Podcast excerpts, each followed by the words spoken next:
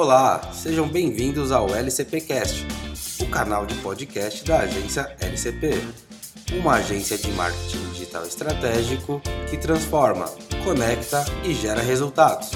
Aqui você vai encontrar conteúdo sobre marketing digital que irão ajudar você e o seu negócio a alcançar os seus objetivos.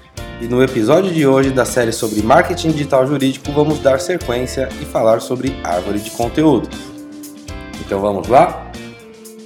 E relembrando que vimos nos episódios anteriores, passamos pelo entendimento das ações de marketing online e offline, definimos a persona, ou seja, o nosso cliente ideal, e chegamos até a definição da jornada, onde definimos os passos e etapas que o nosso cliente ideal percorre para chegar à nossa solução.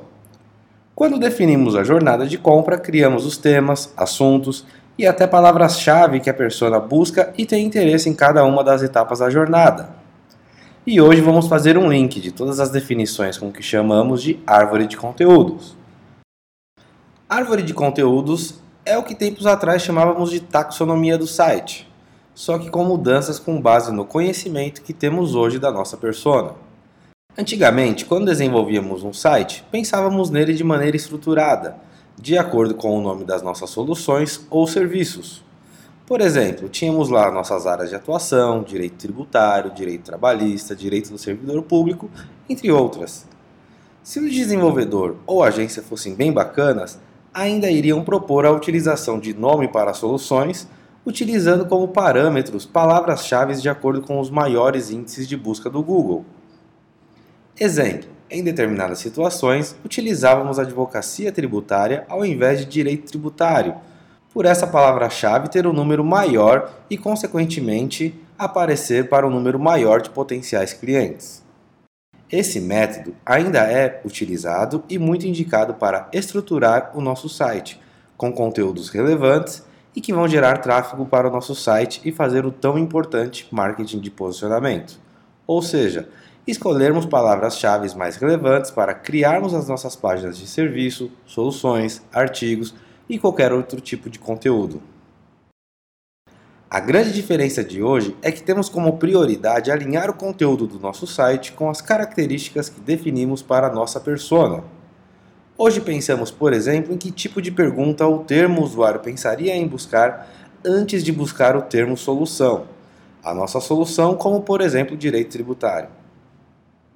Fazendo uma comparação, antes criávamos o conteúdo idealizando o que o potencial cliente iria buscar para contratar o nosso escritório. Um exemplo disso é buscar advogado tributário em São Paulo. Funcionava muito bem e ainda funciona. Mas hoje o que gera melhores resultados é garantir a plena experiência do usuário. Experiência essa que já sabemos dos benefícios, pois vimos no podcast anterior. Então, quando construímos a nossa árvore de conteúdo, devemos pensar em uma árvore robusta. Criamos primeiramente a raiz de acordo com os nossos valores. Quem somos, nossa visão, missão, valores, nosso time de colaboradores, profissionais e os conhecimentos.